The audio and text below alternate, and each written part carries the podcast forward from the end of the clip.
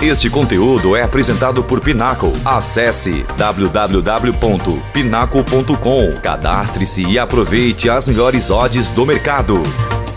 Fala galerinha do podcast MF, aqui é o Leandro Correia e vamos falar sobre esse título, esse tetracampeonato do Flamengo que ocorreu nesta última quarta-feira, mais conhecido como ontem, no Maracanã, após 1 a 1 no tempo normal, com agregado 1 a 1, não tendo critério mais do gol fora, pênaltis e nas penalidades.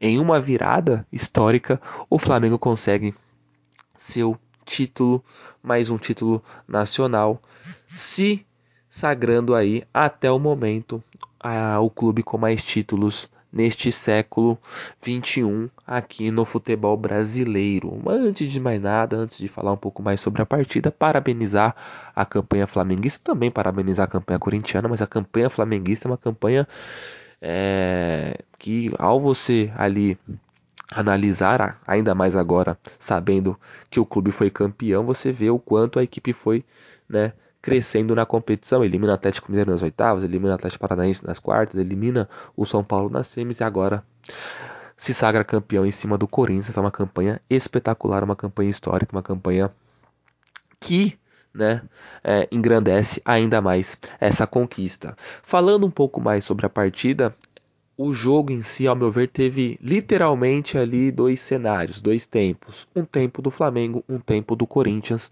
E aí, por conta disso, no primeiro tempo, é um Flamengo que sabe lidar bem com as fragilidades corintianas. O Corinthians, que é uma equipe que, principalmente fora de casa, tende a dar espaços pelo centro do campo. O Corinthians faz uma boa marcação até pelo, pelo lado. Corinthians, o Vitor Pereira melhorou isso ao longo é, do ano. O Corinthians é uma equipe muito frágil, tanto pelo centro quanto pelos lados. Pelos lados melhorou, principalmente por conta de uma recomposição melhor dos atacantes. Né? O Roger Guedes está jogando um pouco mais do que antes. O Yuri Alberto faz também esse papel às vezes aqui, principalmente pelo lado direito. E aí tem aquela recomposição natural dos meio-campistas, né? tanto do Queiroz quanto o Fausto Vera, os jogadores que normalmente são titulares. Porém, muitas das vezes por conta dessa marcação pelo lado do campo ser tão efetiva que às vezes muitos jogadores acabam ocupando esse espaço e consequentemente quando a, a equipe ataca o Corinthians, o Corinthians sobe, é, fica com a sua linha com a sua linha defensiva, né, de quatro defensores, ou até mesmo cinco, dependendo da formação que o Vitor Pereira escolhe, dentro da área, deixando muitas das vezes um espaço ali na entrada da área. E foi exatamente assim que o Flamengo acaba conseguindo o gol, o gol do Pedro, com espaço ali na intermediária, com basicamente seis ou sete jogadores do Corinthians dentro da área, só que na hora em que o Pedro recebe o passe, é, havia um espaço ali na intermediária corintiana. E por conta disso o Flamengo consegue fazer esse gol através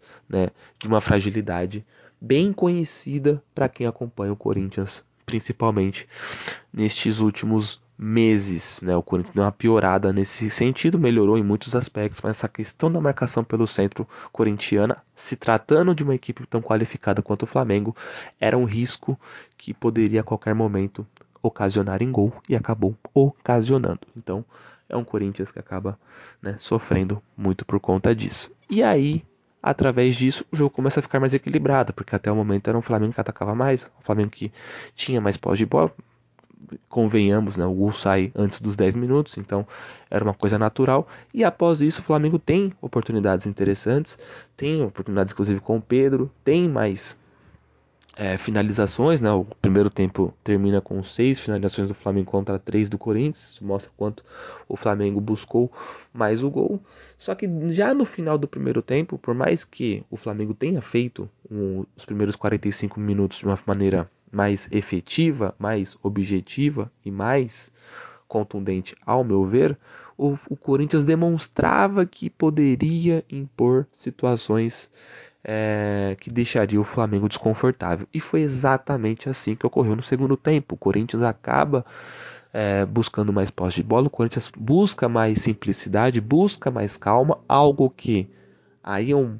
Já que anteriormente falávamos de uma questão que o Corinthians não evoluiu tanto nesse trabalho muito bom do Vitor Pereira em 2022, que, que é a questão da marcação pelo centro do campo, principalmente quando o adversário atacar pelo lado, deixando um espaço ali, é, é, um espaço que acaba sendo ali muito vantajoso para que a equipe adversária evolua ali no seu jogo ofensivo. Por outro lado, o Corinthians melhorou muito na questão de transição. O Corinthians é uma equipe que, que sabe melhor hoje levar a bola do zagueiro até o meio campo, do meio campo até seus atacantes, conseguindo ali suas finalizações. E o Corinthians demonstrou o quanto essa evolução está em dia porque fez isso no segundo tempo. O Corinthians, inclusive, um grande comparativo, o Corinthians em, na Libertadores em julho, quando foi enfrentar o Flamengo no Maracanã, precisando buscar ali o resultado, o Corinthians teve muitas dificuldades em criar oportunidades justamente por conta dessa falta de organização de transição, dessa falta de organização de saída de bola.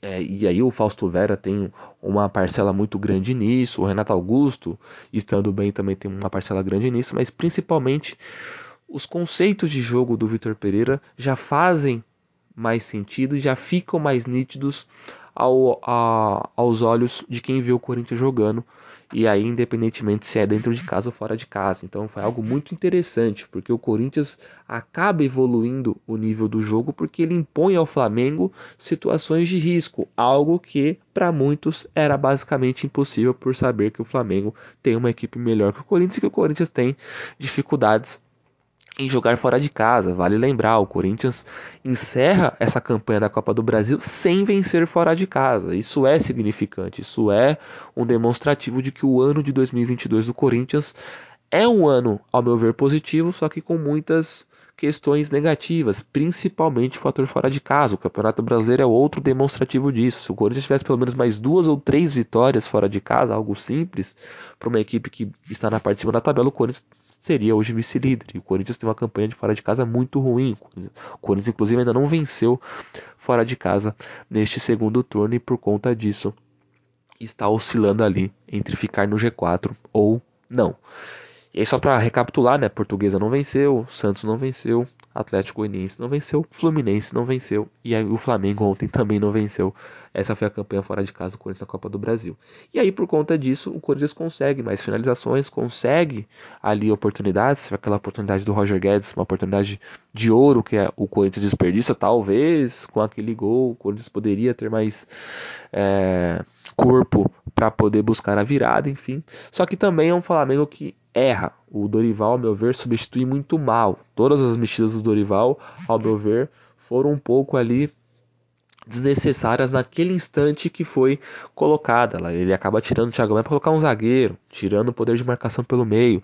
Depois ele acaba tirando, e aí eu entendo, porque o Flamengo também tem ainda pretensões maiores nessa temporada, já dito antes, a questão da Copa da Libertadores diante do Atlético Paranaense.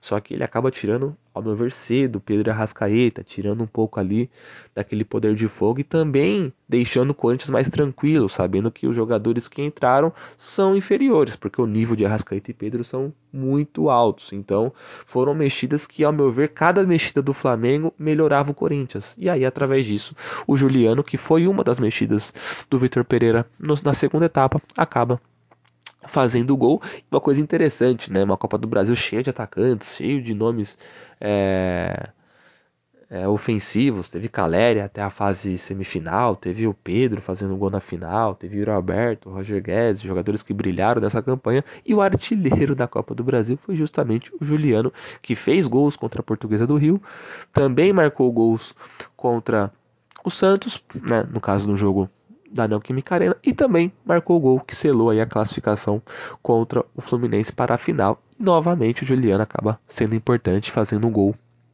é, agora fora de casa no Maracanã. Então, uma coisa interessante, né? uma coisa meio aleatória esse lance, esse, essa conquista do Juliano como artilheiro.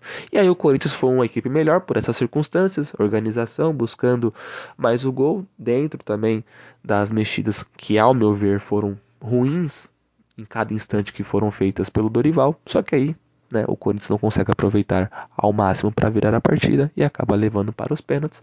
E aí nos pênaltis né, não tem muito o que fazer.